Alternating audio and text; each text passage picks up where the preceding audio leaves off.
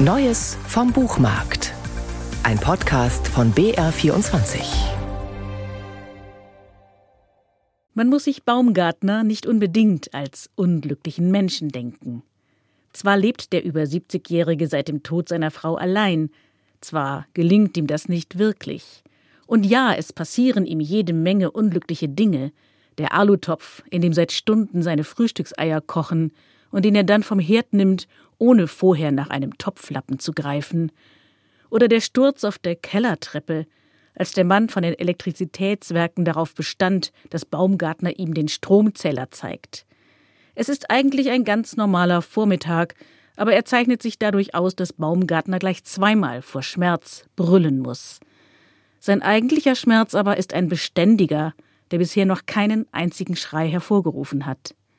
Baumgartner heißt der neue Roman von Paul Auster. Baumgartner was a book that I really bei Baumgartner wusste ich während des Schreibens eigentlich gar nicht, was ich da tat. Ich schrieb es einfach. Und währenddessen entwickelte ich eine tiefe Verbundenheit mit dieser Figur.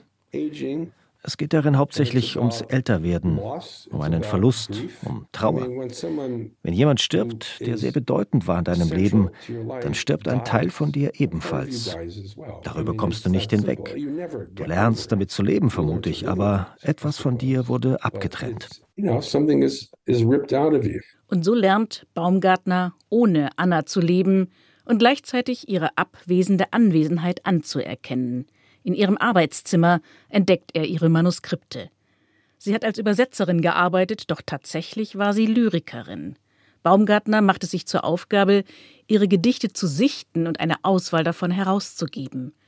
Und während Anna auf diese Weise posthum eine Stimme bekommt, verliebt Baumgartner sich neu in eine andere Frau, plant sogar diese zu heiraten und gerät auf seinem späten Lebensweg, im Angesicht der eigenen Endlichkeit, immer tiefer hinein in seine Vergangenheit, seine Jugend und Kindheit.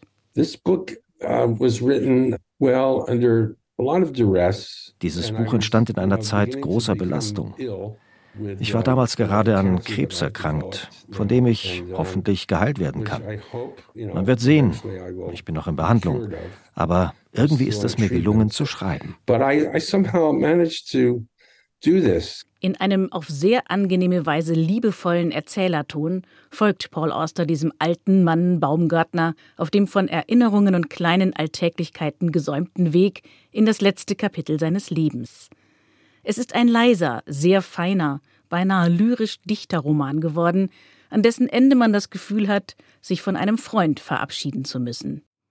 Er habe während der Arbeit an dem Manuskript seiner Frau, der Schriftstellerin Siri Hustvedt, das erste Kapitel zum Lesen gegeben mit der Frage, was sie davon halte. Das ist gut, hat sie geantwortet. Schreib weiter. Und zum Glück hat er ihren Rat befolgt. I would write the first one. I gave it to Siri. I said, What do you think of this? She said, Oh, I like it a lot. Just go on. And here we are. And um, I'm glad. Baumgartner, der neue Roman von Paul Auster, aus dem Englischen übersetzt von Werner Schmitz, ist bei Rowold erschienen.